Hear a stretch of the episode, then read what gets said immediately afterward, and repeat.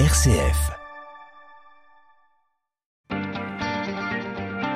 9h, 11h, je pense donc j'agis avec Melchior Gormand. Le 13 mars 2013, l'archevêque de Buenos Aires, Jorge Mario Bergoglio, est élu pape. Il choisit le nom de François et demande à la foule réunie place Saint-Pierre de prier pour lui.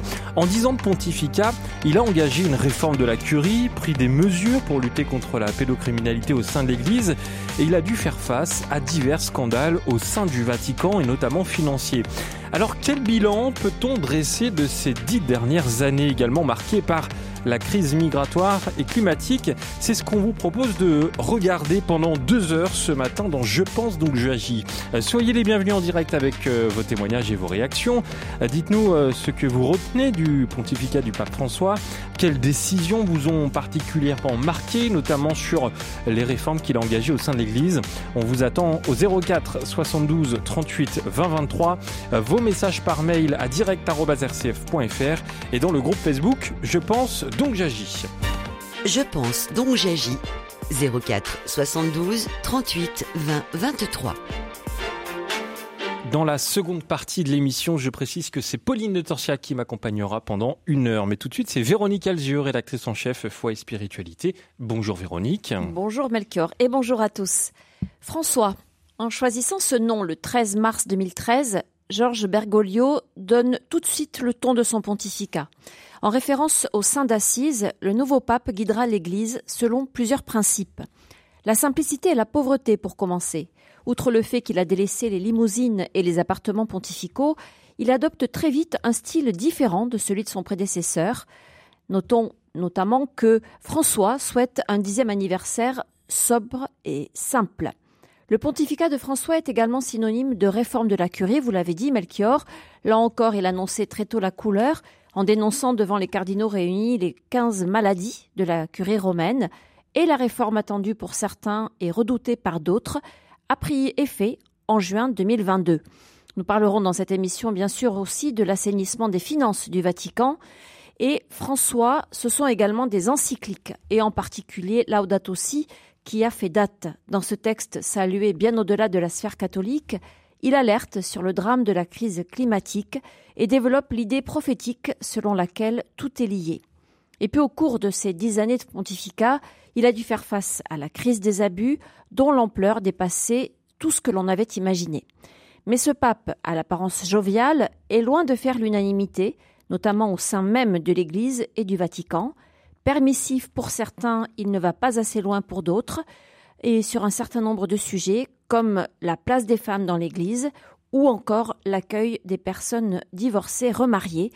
Autant de thèmes que nous allons évoquer avec vous, Melchior, et avec nos invités et nos auditeurs pendant cette émission. Et ils sont deux, justement, à être avec nous jusqu'à 10h, Véronique. Père Dominique Barnerias, bonjour. Bonjour. Merci d'avoir accepté notre euh, invitation. Vous êtes prêtre du diocèse de Versailles, vous êtes curé de la paroisse au joli nom de Plaisir, euh, vous enseignez l'ecclésiologie à l'Institut catholique de Paris et puis vous êtes euh, auteur d'un livre paru chez DDB qui s'appelle La paroisse en mouvement. On peut aussi préciser que Marcel Lego vous inspire beaucoup, inspire votre foi. Et puis avec nous également un habitué de cette antenne, Frédéric Mounier. Bonjour Frédéric. Bonjour Véronique, bonjour à tous. Merci d'avoir accepté également cette invitation. Vous êtes journaliste, ancien correspondant du journal La Croix à Rome, et puis vous êtes l'auteur d'un livre tout fraîchement paru euh, aux presses du Châtelet qui s'intitule euh, Le pape François, une vie. Euh, Frédéric, je me tourne tout de suite vers vous. Est-ce que, comme on l'a beaucoup dit, l'élection euh, de ce cardinal argentin euh, à la suite euh, de Benoît XVI était véritablement une surprise? Ah oui, ça a été une surprise, ça a été un coup de tonnerre. Personne, personne ne l'attendait, tout le monde s'attendait à ce que ce soit le cardinal archevêque de Milan, le cardinal italien Angelo Scola, qui soit élu. Et du reste, la conférence épiscopale italienne a publié par mégarde un communiqué de félicitations euh, dès après la lumière blanche, la, la, fumée blanche, qui a été retirée rapidement. C'est vous dire le degré de confiance qu'ils avaient. Et donc, mhm. c'était une immense surprise. Euh, en fait, les cardinaux euh, souhaitaient élire quelqu'un qui soit jeune, quelqu'un qui qui soit polyglotte, quelqu'un qui aime les voyages et quelqu'un qui soit en bonne santé. Et le pape François ne cochait aucune de ces cases puisqu'il était déjà âgé, il avait déjà 76 ans. Euh, il a toujours expliqué qu'il n'aimait pas les voyages. Euh, il a eu des problèmes de santé, de respiration. Euh, il avait été opéré à un poumon quand il était jeune. Et voilà. Et pourtant, et pourtant il a été élu. Qu'est-ce qui a fait pencher la, la balance en sa faveur? Est-ce qu'on le sait aujourd'hui, dix ans plus tard? Oui, on le sait, ça s'est passé quelques jours avant le conclave. Vous savez, il y a ce moment qui s'appelle les congrégations générales, c'est-à-dire que les cardinaux électeurs se réunissent et échangent euh, sur l'avenir de l'Église, sur le profil du bon pape. Il y a plus de 130 cardinaux qui ont pris la parole pendant ces, pendant ces moments-là. Et le cardinal Bergoglio s'est exprimé pendant trois minutes et demie. Et euh, il a expliqué en quelques mots comment il voyait les choses. Il a, expliqué, il a précisé que euh, l'Église ne devait pas fonctionner sur le mode de l'auto-référencement, que l'Église devait se tourner vers les périphéries, qu'elle elle devait donner la priorité à l'évangélisation eh bien, euh, c'était tout son programme qui a été euh, ainsi mis en évidence. Et il s'est passé quelque chose. Euh, je me souviens très bien que le cardinal français Roger Etchegaray, disparu depuis, nous avait expliqué que là, il avait senti l'Assemblée basculer et que il y a quelque chose qui s'est cristallisé autour de la parole de Bergoglio à ce moment-là.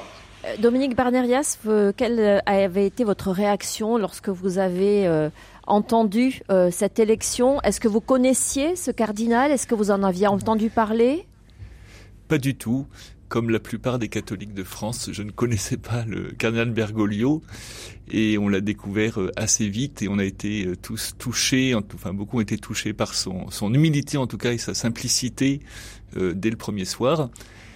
Et puis, pour moi, le premier moment très important, ça a été quand même sa, sa première exhortation, la joie de l'Évangile, qui est son programme en fait, hein, et, et, qui est vraiment un programme de justement d'église en, en, sortie, euh, d'attention aux pauvres, de, de paroles simples.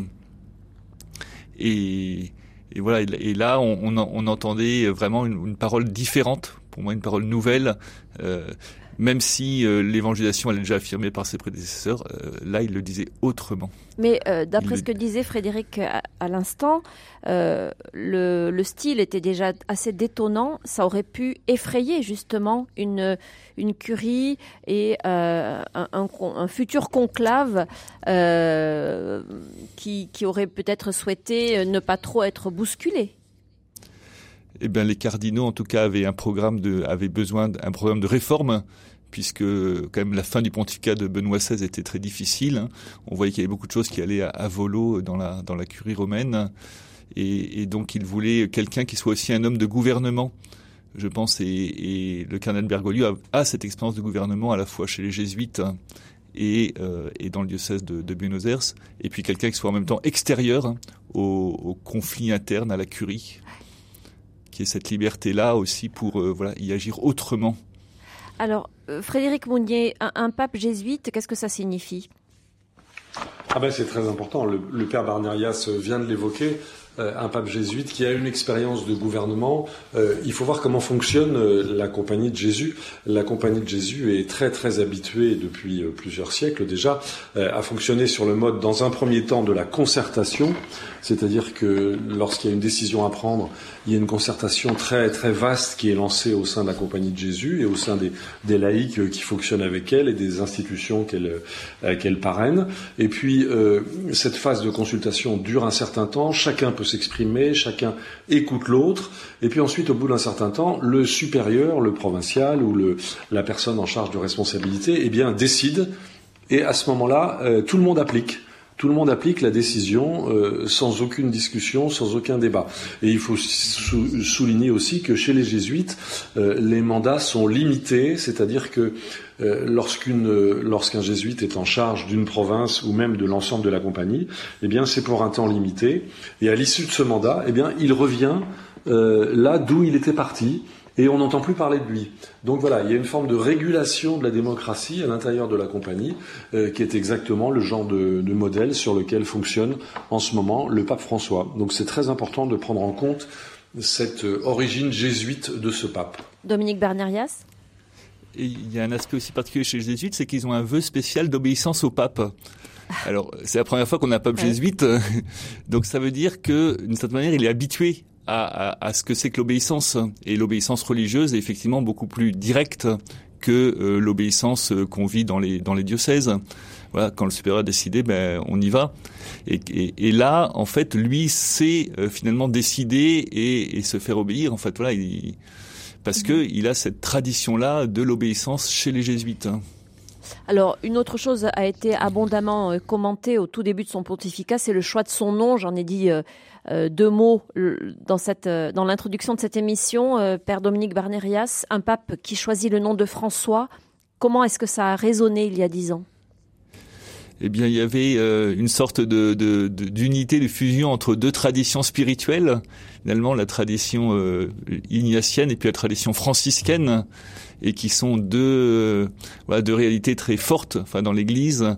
Euh, et, et, chez François, euh, ben, on, on a l'amour des pauvres, enfin la pauvreté d'abord le choisi hein, chez Saint François d'Assise, et donc on voit la pauvreté et la simplicité de ce pape qui, euh, dès le début, veut, ne, ne, veut pas habiter les appartements pontificaux. Et puis, euh, évidemment, la, le rapport à la, à la, création, à la nature, euh, qu'il va développer. Frédéric Mounier, euh, au moment où euh, François Georges Bergoglio devient pape, euh, dans quel état se trouve, se trouve l'Église et quelles sont les, les orientations qu'il va prendre immédiatement? Bah, écoutez, euh, vu de Rome, l'Église se trouve dans un état euh, assez peu satisfaisant, notamment euh, la curie fonctionne très très mal. Euh, le pape Benoît avait beaucoup beaucoup de mal à gouverner dans les derniers temps. Des documents avaient été volés par son son majordome sur son bureau, puis publiés dans la presse. Enfin, il y avait des polémiques incessantes. Vraiment, c'était un pontificat qui, qui partait en vrille. Et donc, ce que ce que tout le monde attendait de de Bergoglio, c'était une remise en ordre de la curie, une remise au pas. Euh, notamment euh, la poursuite de ce que Benoît avait commencé sur l'assainissement financier. Vous savez que le Vatican était encore à cette époque en quelque sorte un paradis fiscal. Euh, et donc euh, le pape François très rapidement a pris des mesures euh, pour mettre en ordre cela, pour mettre en ordre l'Institut pour les œuvres de religion, qui est la Banque du Vatican, pour interdire par exemple les comptes anonymes. Il y a plusieurs milliers de comptes qui ont été supprimés de la Banque du Vatican à ce moment-là. Et puis la curie fonctionnait très mal. Les dicastères c'est-à-dire les, ministères, euh, comme on dirait dans le gouvernement français, eh bien, les dicastères euh, euh, correspondaient très peu entre eux. Il n'y avait pas de il n'y avait pas d'organisation du travail, il n'y avait pas d'objectif fixé, il n'y avait pas de, plan de fonctionnement, personne n'était responsable de rien et personne ne parlait à personne. Donc c'était extrêmement compliqué. Le pape François tout de suite a tenté de remettre ça en ordre, mais ça n'a pas été simple. Vous vous souvenez, Père Dominique Barnerias, de ce jour où il s'est adressé à la curie euh, et où il a évoqué euh, sans détour les maladies justement de la curie romaine je me souviens surtout d'avoir lu après le texte hein, et de l'avoir euh, travaillé et, et de m'être dit en fait euh, bah, c'est pas seulement euh, la curie romaine c'est c'est nous tous toute l'Église en fait. Évidemment il y a mais il y a la réforme de la tête et puis il y a la réforme de l'Église. Alors moi c'est vrai que je suis un prêtre voilà de terrain et, et en fait bah, c'est aussi des changements de mentalité qui est demandé qui sont demandés par le pape hein. Alors ces changements de mentalité, ils sont à, à, vivre à la tête, mais ils sont aussi à vivre dans l'ensemble du corps ecclésial, qui est euh, justement de quitter euh, l'autoréférentialité. Alors qu'est-ce que ça veut dire cette, euh, ce terme d'autoréférentialité qui est quand même très souvent euh, utilisé par le pape François, qui est un de ses soucis? L'Église qui est sa propre référence. Ben, c'est préserver, enfin préférer pardon la, la, la préservation de l'institution à sa mission. Et donc euh, finalement euh, protéger euh, l'Église plutôt que euh, de l'envoyer vers le monde et de lui faire prendre des risques pour le bien de, voilà, de la mission et des hommes et des femmes de ce temps et pour l'annonce de l'Évangile. Et, et, donc on a des structures finalement euh, euh, qui visent plus à la à la voilà à la répétition de ce qu'on a toujours fait plutôt qu'à la créativité. Mm -hmm. Et lui, il veut une église qui soit capable de créativité, de sort voilà d'aller d'aller vers les périphéries, des mondes nouveaux, de relever des défis qui sont pas ceux d'autrefois.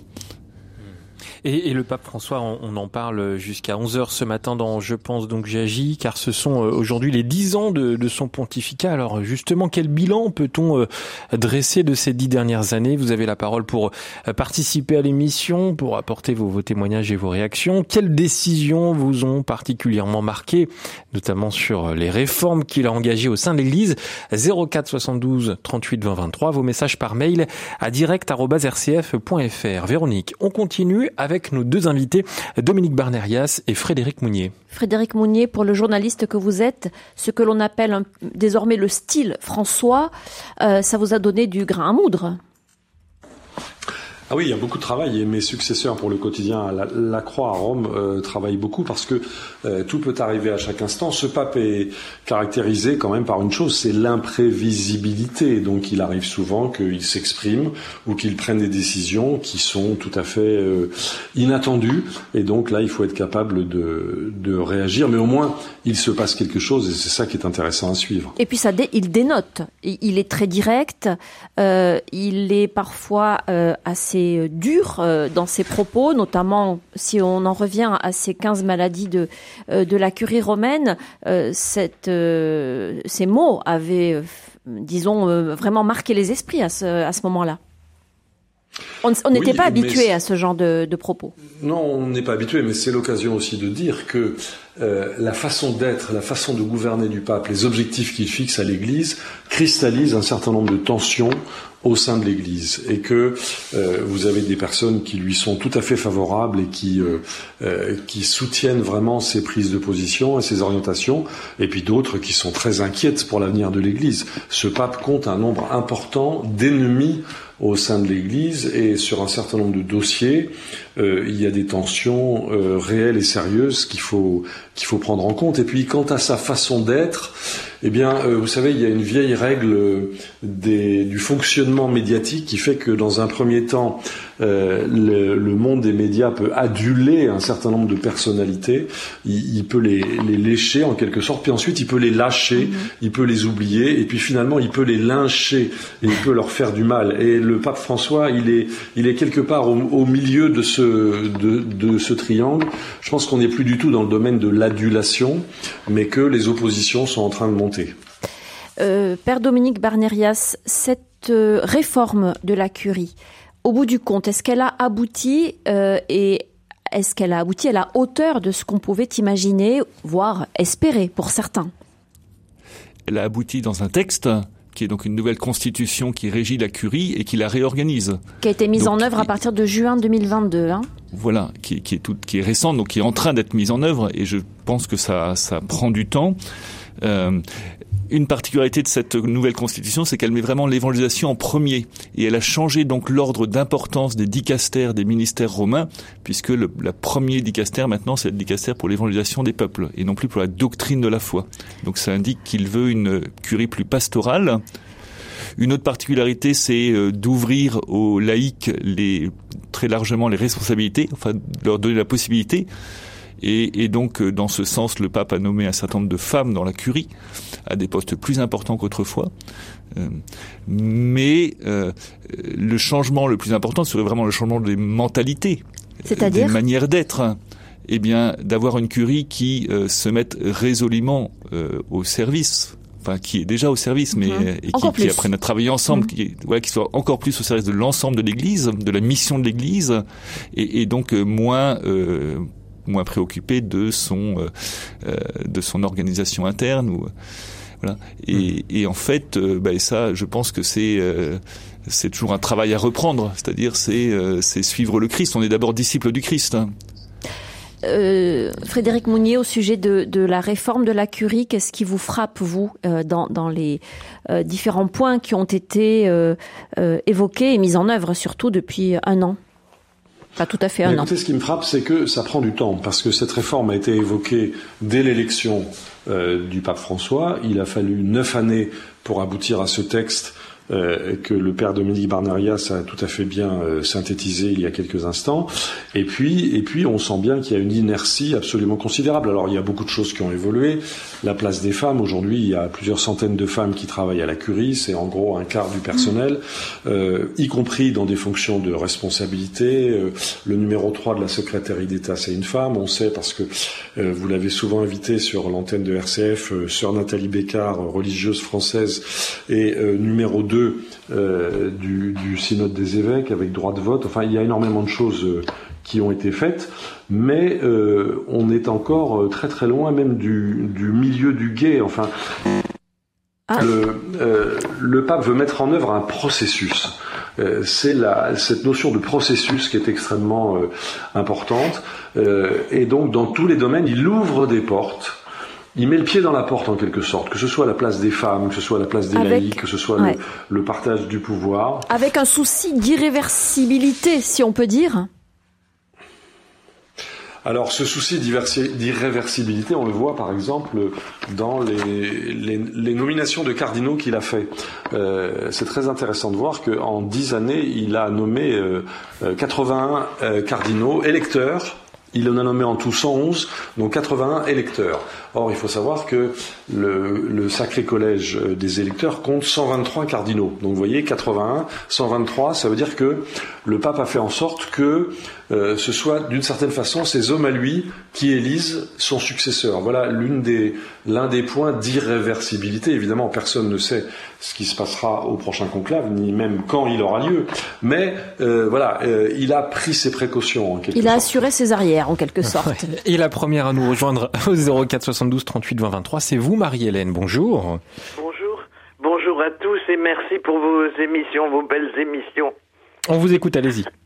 Eh bien, ce que j'ai, j'ai, enfin, ce qui m'a marqué, c'est surtout la simplicité de notre pape actuel.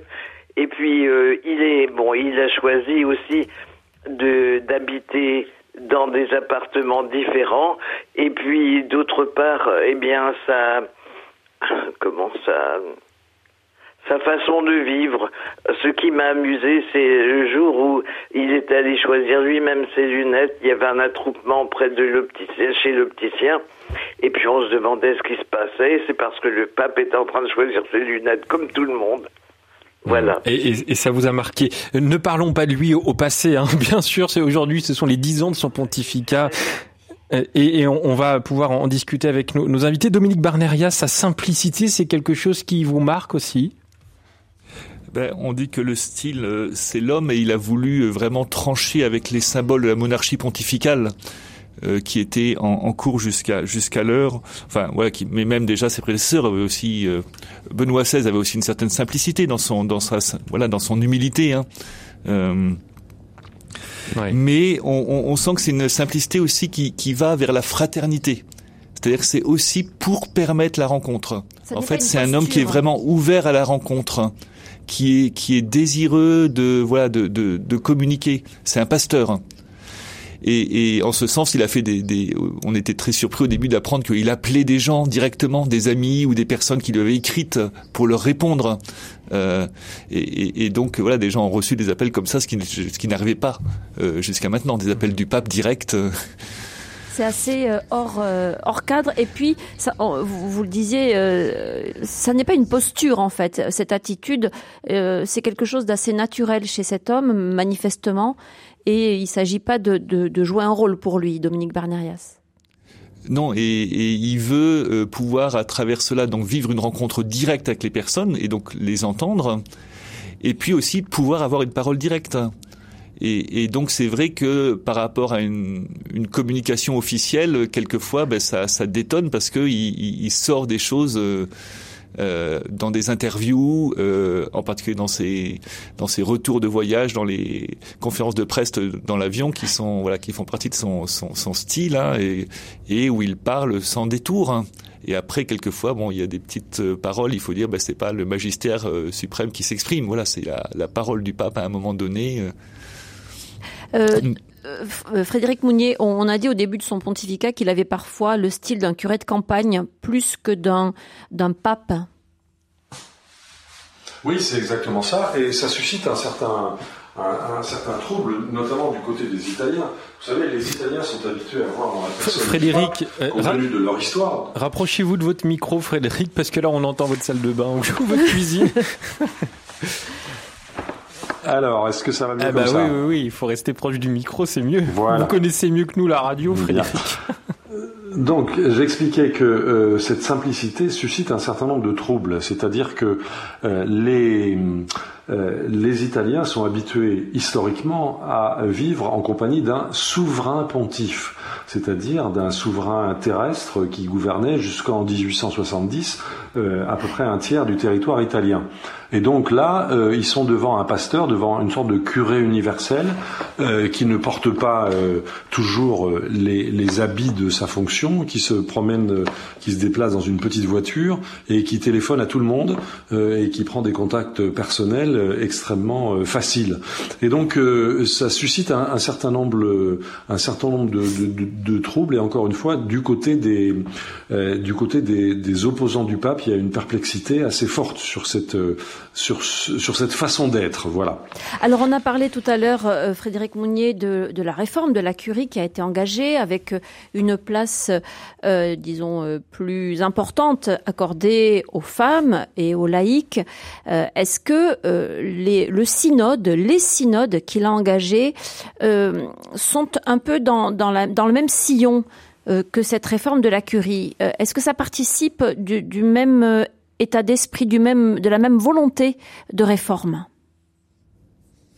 Oui, absolument. Ça participe du même processus, comme je disais tout à l'heure, c'est-à-dire que le pape souhaite que l'Église soit tout entière en état de synode, c'est-à-dire en état de chemin vers un horizon, et donc il a lancé ce processus extrêmement important à l'échelle de l'Église universelle, dans la plupart des diocèses, dans la plupart des, pays où, euh, vivent ce milliard 300 millions de catholiques dans le monde, avec des grandes diversités culturelles, eh bien il y a eu des consultations, il y a eu des échanges, et moi, ce qui me frappe beaucoup, c'est qu'il y a une sorte de convergence dans les questions qui sont posées euh, à travers le monde, c'est-à-dire que lorsque les catholiques prennent la parole, eh ben ils s'interrogent sur la place des femmes, ils s'interrogent sur le partage du pouvoir avec les prêtres, ils s'interrogent sur les grands thèmes euh, du pontificat.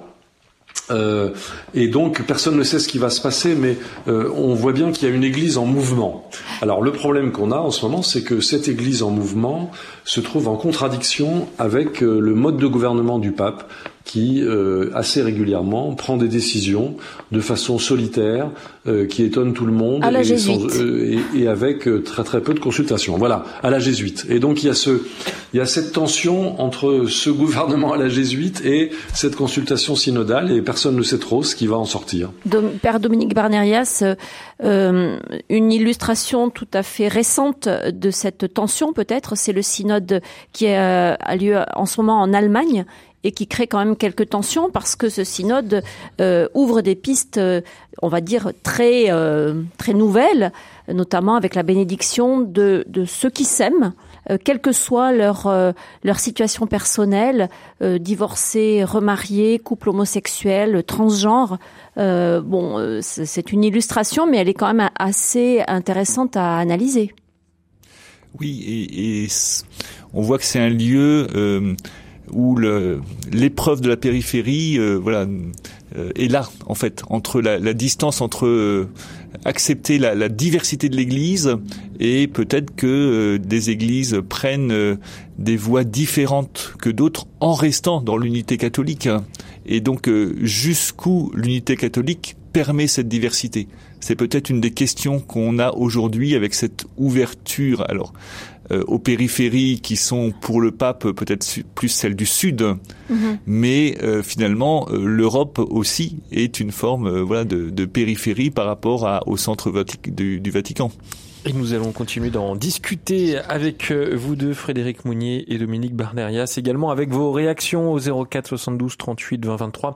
Vous faites comme Marie-Hélène, vous nous dites pourquoi, euh, euh, enfin pourquoi, que retenir de ces dix années de pontificat du pape François, quelles décisions vous ont marqué 04 72 38 20 23. Allez, on va écouter de la, musique, euh, chère Véronique. Si je vous dis Patti Smith, est-ce que vous comprenez le lien? Euh, là, pas tout de suite, mais vous allez m'éclairer dans un instant. Eh bien, Patty Smith euh, s'est rendue euh, place Saint-Pierre à Rome quelques jours après donc l'élection du pape François en 2013, et elle disait sur place après l'annonce de la démission du pape Benoît XVI, j'ai prié pour que son successeur s'appelle François.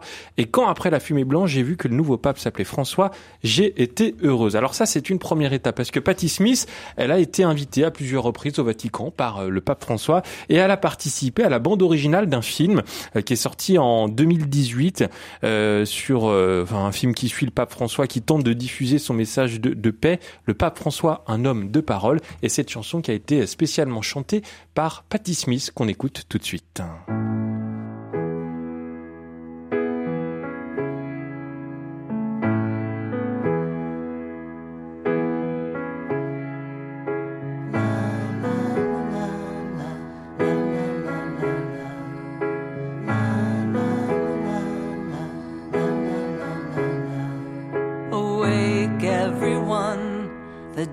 dawn has come. Life is streaming from the sun. A garden blessed, the bird that sings. Nature gives us everything.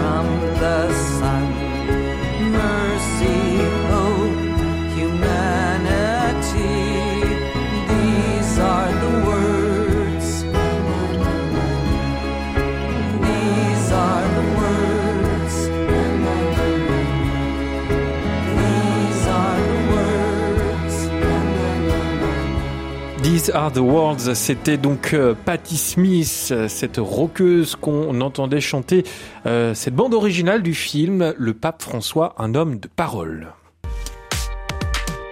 Je pense, donc j'agis avec Melchior Gormand et Véronique Alzieux. Déjà dix ans pour le pontificat du pape François. Ce matin, on se pose pendant deux heures pour euh, regarder ce qu'on peut en tirer. Hein. Euh, quel bilan peut-on dresser de ces dix dernières années? Geneviève nous a rejoint au 04 72 38 20 23. Bonjour Geneviève. Oui, bonjour Melchior. Euh, voilà, bah, c'est très simple. Pour moi, notre pape François, c'est vraiment euh, la concrétisation et l'incarnation de l'évangile du Christ, du message euh, originel. Et pour moi, il colle vraiment au plus près de, de ce message d'il y a un peu plus de 2000 ans qui est on ne peut plus actuel et présent. Euh, c'est vraiment quelqu'un qui, comme le Christ, euh, renverse toutes les valeurs du monde, c'est-à-dire euh, euh, qui glorifie en fait, non, enfin qui glorifie du, moins qui euh, qui prend en compte profondément les plus pauvres, les plus démunis, les rejetés, les exclus. Voilà. C'est tout comme le Christ l'a fait autrefois et comme le Christ, il est rejeté par les pharisiens de notre temps, hein, les, les qui euh, voilà, qui qui se croient supérieurs. La loi de Dieu n'est pas la loi des hommes, et vraiment, euh, c'est vraiment ce que notre pape veut veut nous signifier à travers son message de d'amour et de, paix. Eh bien, merci beaucoup Geneviève pour votre appel dont je pense donc j'agis. Dominique Barnerias, Geneviève, elle nous dit que euh, pour elle, le pape François est simplement le retour à l'évangile du Christ. Comment vous, vous l'entendez, ce témoignage? C'est aussi ce que voulait vivre Saint François d'Assise, hein, le retour à l'évangile. Et en fait, euh, une des caractéristiques de cet euh, évangile pour le pape, c'est la joie et tous ces grands textes sont marqués par ce thème de la joie. Euh, le, premier, donc, c'est la joie de l'Évangile, tout simplement. Après, il y a euh, la joie de l'amour, euh, il y a Laudato aussi, il y a Gaudete et Exultate sur la sainteté. donc, il a toujours ce thème qui est présent comme une petite musique pour dire que le christianisme et la rencontre du Christ nous apporte une joie, une existence qui s'élargit. voilà et qui nous ouvre des horizons nouveaux. Euh, et, donc c'est euh, voilà cet appel à la joie pour euh, transmettre l'évangile. Frédéric Mounier, parmi les personnes dont vous parliez tout à l'heure et, qui sont, disons, tout à fait perplexes vis-à-vis du pape François, des réformes qu'il engage, il y a les traditionalistes qui ont reçu le motu proprio de 2021 comme euh, un coup de tonnerre dans un ciel qui était plutôt calme depuis Benoît XVI. Euh, expliquez-nous un peu les, enjeux des relations du pape François avec les traditionalistes dans l'Église catholique. Vous savez, je pense qu'il faut euh, remettre ce, dossier dans sa juste proportion par rapport à la réalité de l'Église universelle. La, la, question traditionnaliste se pose essentiellement euh, dans quelques pays d'Europe occidentale, principalement la France. Euh, il faut quand même garder à l'esprit qu'aux yeux du pape François, et c'est la réalité statistique, les deux tiers des catholiques sont en dehors de l'Occident. Bientôt, ça sera les trois quarts, et que donc.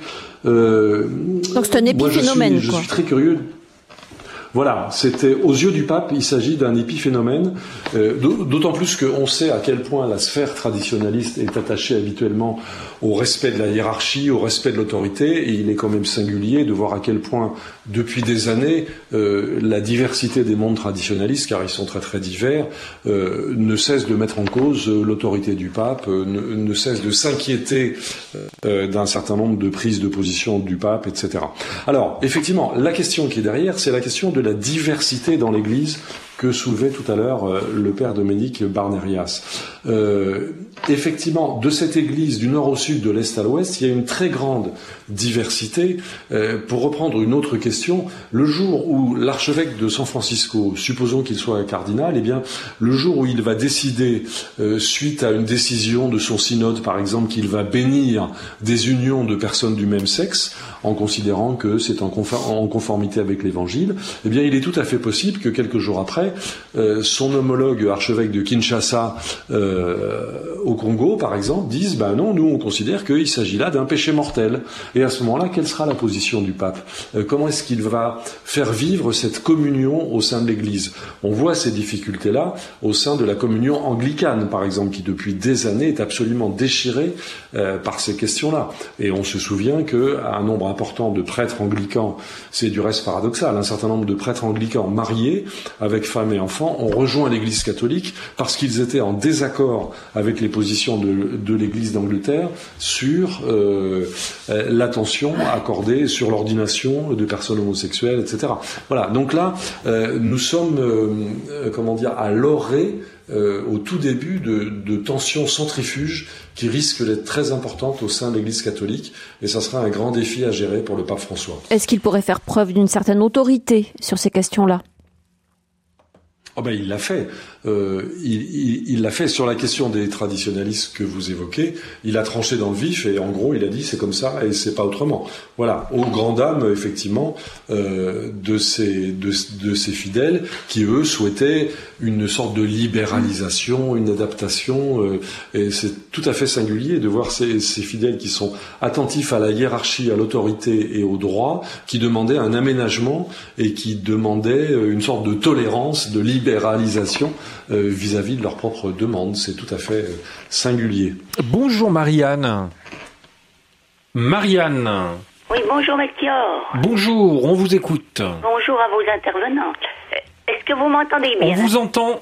Bon, eh ben moi je voudrais dire que notre Saint-Père, c'est le Saint-Père qu'il nous fallait. Un Père infatigable qui essaye d'ouvrir des brèches à tout ce qui était fermé, euh, moi, je trouve ça sensationnel. Il réunit, c'est le pape rassembleur. Euh, quand je pense qu'il a fait une ouverture à une religion ancienne, euh, ben, je trouve que c'est beau. Bien, malgré tout, que notre Benoît XVI avait déjà fait intervenir, mais qu'ils avaient refusé. Et là, notre Saint-Père, lui, il a carrément dit que s'il voulait revenir ben, dans l'église de, chez nous, je sais pas le mot qu'il a employé, mais qui pouvait revenir. Hmm. Et quand on voit ce Saint-Père qui, moi, c'est la première fois de ma vie que j'entends ça, peut faire payer un loyer à ses cardinaux, ah ben ça c'est formidable. C'est le pape infatigable qui va, qui vient. Et alors qu'il a une petite santé. Quand on le voit souffrir, comme on le voit, moi je me dis c'est c'est une marque de courage qui donne aux Français qui ont tendance à s'arrêter sur le chemin. Et moi, pour moi, le Saint-Père François, c'est un bon papa, un papa qui se donne à tout le monde. Euh, moi, je n'ai vraiment, j'ai que de l'amour. Que de l'amour pour, euh, pour le pape François. Merci beaucoup, Marianne. On, a entendu votre euh, témoignage. Frédéric Mounier, alors sur cette histoire de, de loyer, euh, vous allez nous, nous rappeler ce qui s'est passé, mais je crois que ça a été plutôt bien accueilli par les fidèles. Hein.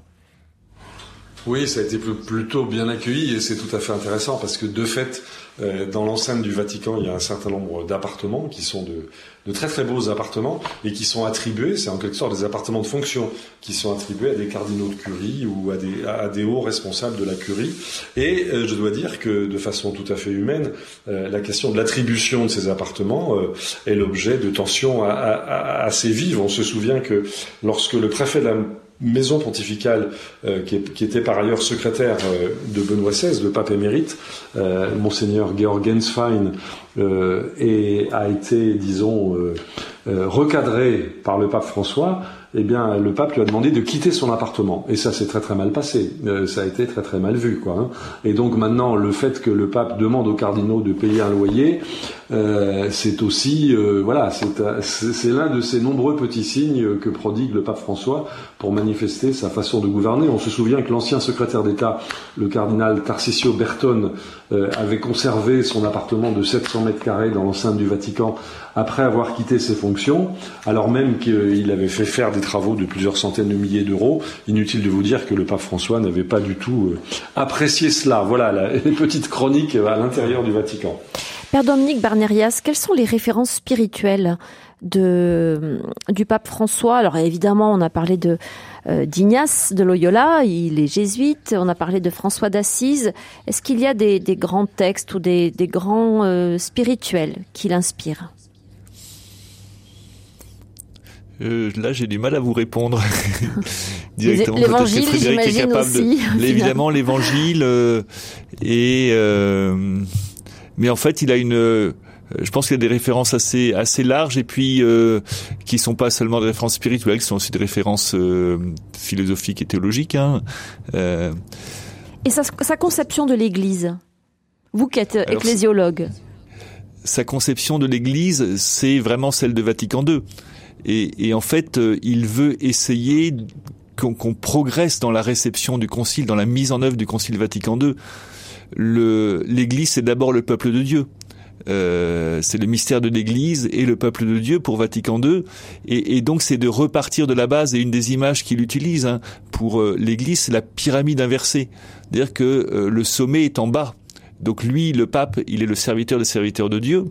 Et euh, il faut commencer par le peuple, par le peuple Dieu. Donc il met vraiment euh, ce peuple dans le sens du euh, voilà du, peuple qu'il qu'il connaît aussi, dont il était pasteur hein, à Buenos Aires. Et euh, il met ce peuple en premier. Ensuite, et donc le, synode, en fait, alors c'est pour ça qu'il y a aussi tous les processus synodaux, parce que le processus synodal, c'est d'écouter d'abord le peuple de Dieu. Ensuite, on écoute les évêques et puis après il y a la parole du pape qui va qui va rassembler toute cette écoute et le pape parle à partir de cette écoute là et, donc le pape ne s'exprime pas simplement de, du haut en bas mais il s'exprime à partir de ce que dit le peuple de Dieu et lui il discerne aussi il apporte son propre discernement sa propre vision pour orienter l'Église. Vous vous considérez qu'il va assez loin dans euh, les réformes qu'il engage, dans les, les ouvertures euh, euh, auxquelles il, euh, il procède depuis qu'il est pape alors la difficulté, au sein de l'Église, en fait, évidemment. Que ces ouvertures euh, sont surtout des ouvertures pastorales, et donc il a beaucoup insisté sur l'accompagnement des personnes dans euh, la, la, joie de l'amour, hein, sur la question familiale. Il invite à accompagner aussi bien les personnes divorcées, remariées, que euh, les, les, personnes homosexuelles, que toutes les personnes qui peuvent se sentir marginales dans l'Église, de, de, former les chrétiens aussi. Euh, mais en fait, il n'a pas changé la doctrine. C'est-à-dire que euh, la, la, tension aussi, c'est entre pastoral et doctrine. Parce que la doctrine sur euh, le fait que les divorcés remariés ne puissent pas communier, elle est toujours là. Alors, Mais en même il, temps, il... il a donné des ouvertures. Il a donné des ouvertures pour que dans des cas particulier, lorsque les personnes sont accompagnées, font un discernement, et eh bien on, on reconnaisse qu'elles vivent de la grâce de Dieu dans leur situation. Frédéric Mounier, et, donc, ah, pardon, allez-y. Et qu'elles puissent accéder au sacrement dans certains cas. Frédéric Mounier, vous considérez qu'il ne va pas plus loin parce que pour le moment il ne peut pas, parce qu'il y a de la résistance, ou bien parce que au fond, euh, intimement, il ne veut pas aller plus loin? Non, je, pense qu'il s'agit d'une méthode de fonctionnement euh, qui est tout à fait jésuite. C'est-à-dire que, comme je disais tout à l'heure, il ouvre la porte, il met le pied dans la porte du point de vue pastoral, il laisse passer les courants d'air, il observe les pratiques locales, il observe euh, les réactions, euh, il voit si ça cristallise ou pas, et ensuite peut-être un jour, il changera la, la doctrine, mais on n'en est pas là pour l'instant. Pour l'instant, je suis tout à fait d'accord avec votre invité. Euh, il s'agit de, de, de, travailler l'évolution des pratiques pastorales et, et d'ouvrir toutes les portes et toutes les fenêtres qui peuvent être ouvrir pour que l'Église puisse enfin respirer. C'est un défenseur du cas par cas, du discernement et de l'accompagnement des personnes, hein, comme le disait le père euh, Dominique voilà, Bernerias. Exactement. C'est exactement ça la clé de la clé de son fonctionnement. Et puis je voudrais insister aussi sur une sur un point qui me paraît très très important parce que c'est vraiment le défi de ce pape pour les pour les années à venir, euh, c'est la question de la crise des abus sexuels. Alors on a, euh, j'allais y venir. Tout à fait. Évidemment, voilà, c'est vraiment le, le sujet euh, qui aura marqué, euh, quoi qu'il en soit, ce, ce pontificat, Frédéric. Oui, le, le, pape a vécu une sorte de conversion personnelle, euh, notamment lors de son voyage au, au, Chili, où il avait dans un premier temps pris la défense d'un évêque qu'il venait de nommer, alors que cet évêque était accusé de toutes parts euh, de pratiques déviantes, abusives et de type sectaire. Et, et, ensuite, il a dû faire machine arrière. Et il s'est excusé. Et ensuite, l'ensemble de l'épiscopat chilien a dû présenter sa démission. Et le pape se trouve euh, face à une sorte de cancer qui touche l'Église universelle, qui a touché le Canada, la France, le Chili, l'Allemagne, les États-Unis, la Belgique et bien d'autres pays. Euh, ce sont des métastases qui sont en train de, de ronger l'Église de l'intérieur. Il a fait tout ce qu'il a pu suite à ce qu'avait déjà commencé Benoît XVI euh, pour mettre l'Église en état de lutte et en état d'assainissement contre, contre, ces, contre ces abus qui sont sexuels, mais qui sont aussi des abus d'autorité, des abus d'emprise. Euh, il a convoqué un sommet en août 2019 au Vatican euh, qui a été très très fort euh, pour mettre en état d'alerte l'ensemble de, de l'Église. Il a publié des textes qui sont euh, qui, qui durcissent la législation et la réglementation intérieure de l'Église. On est encore au milieu du guet, il y a encore beaucoup beaucoup de travail à faire. Euh, et derrière ça, derrière ça, il y a la question du statut du prêtre dans l'Église catholique, qui est une question extrêmement sensible. Euh, Père Dominique Bernerias, pourtant, on se souvient que euh, suite au rapport remis euh, par la SIAZ, le pape avait euh, manifesté une certaine frilosité euh, concernant le, le contenu de ce rapport. Je pense qu'il y a eu des, des influences. Perçu. Oui, il y a eu des influences euh, au Vatican qui, qui l'ont peut-être mis en garde, et, mais ensuite euh, il a rencontré les évêques de France et, et je crois qu'il a vraiment compris la euh, la démarche des évêques en demandant à la SIAZ euh, ce rapport. Hein, de manière et en la laissant travailler de manière indépendante et, et donc euh, le, le, sérieux de ce travail a été reconnu. Le, euh, pour lutter contre les abus, le pape a aussi euh, voulu vraiment s'appuyer sur le peuple de Dieu. Euh, en 2018, en août 2018, il a publié euh, sa lettre au peuple de Dieu. Après les, les, révélations des abus euh, dans le diocèse de, de, Philadelphie en particulier. Et, et là, euh, c'est une manière aussi de passer, euh, par-dessus euh, l'autorité euh, des, des prêtres et des évêques et de dire, il, voilà, le, le, c'est au peuple de Dieu de se saisir de cette question. Et, et, lui, il se situe en, en, tant que pasteur et donc il essaie de créer ce lien direct pour euh, lutter contre le, cléricalisme.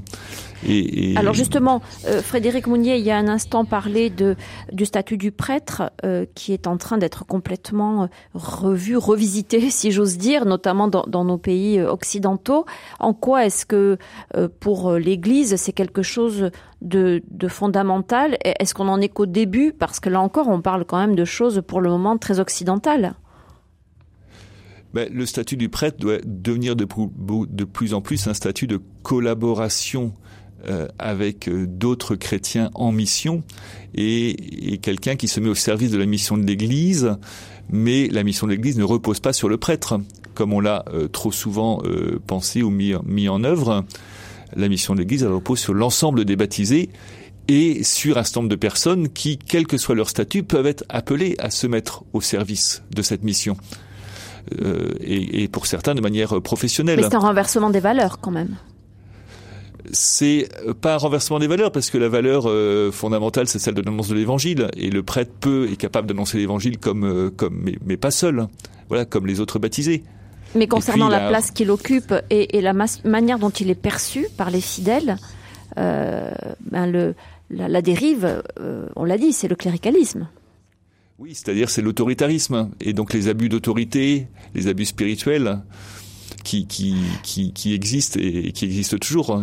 Et, et donc euh, la lutte contre ça, c'est euh, l'écoute le, mutuelle, la réciprocité entre, dans les relations entre prêtres et laïcs et euh, et donc une nouvelle manière de, de, vivre le ministère plus fraternel. Et d'articuler les choses. Frédéric Mounier, on arrive à, la fin de cette émission. En quelques mots, euh, la question de l'éventuelle renonciation euh, du pape François, ça fait coller beaucoup d'encre. Euh, au moment du décès du pape Benoît XVI, il y a quelques semaines, il en a de nouveau été question. Est-ce que, ayant vécu ce précédent, on pourrait imaginer que le pape François s'autorise lui aussi à jeter l'éponge, si j'ose dire, en tout cas à, renoncer pour notamment cause de santé ou d'âge oui, mais pas tout de suite. Je crois que maintenant les choses sont tout à fait claires. Le pape s'est exprimé à plusieurs reprises là-dessus. Il a expliqué qu'il avait rédigé sa lettre de renonciation, qu'il la mettrait en œuvre euh, a priori euh, si nécessaire pour des raisons de santé, si sa santé ne lui mhm. permettait plus d'exercer sa charge, mais il a expliqué que ça ne doit pas devenir une mode. Voilà, exactement. C'est exactement ce que j'allais dire. Ça ne doit pas devenir une mode. C'est une possibilité. C'est une possibilité euh, qu'il accepte tout à fait. Moi, je pense personnellement qu'il va falloir attendre euh, de voir ce qui se passe sur le synode. Il y a encore un an, deux ans, trois ans, où sur, sur toutes les questions qu'on vient d'évoquer, qui sont extrêmement importantes, la place de la femme, la place des laïcs, le statut du prêtre, tout ça va évoluer, tout ça va être euh, réfléchi, et le pape va jouer un rôle très important là-dedans. Je pense qu'il ne partira pas avant que tout ça soit mis en route. Un très grand merci à tous les deux d'avoir participé à cette émission. Frédéric Mounier, journaliste, ancien correspondant du journal La Croix à Rome et auteur du livre Le Pape François Une vie, paru aux presses du Châtelet. Merci aussi à vous, Père Dominique Barnerias. Je rappelle que vous êtes prêtre du diocèse de Versailles et que vous enseignez l'ecclésiologie à l'Institut catholique de Paris. Vous poursuivez, Melchior? Oui, tout à fait. Merci beaucoup, Véronique. Et dans un instant, c'est Pauline de Torsia qui va prendre votre place. On va continuer de dresser le bilan des 10 ans du pontificat du pape François, toujours avec vos appels et vos réactions au 04 72 38 20 23. À tout de suite.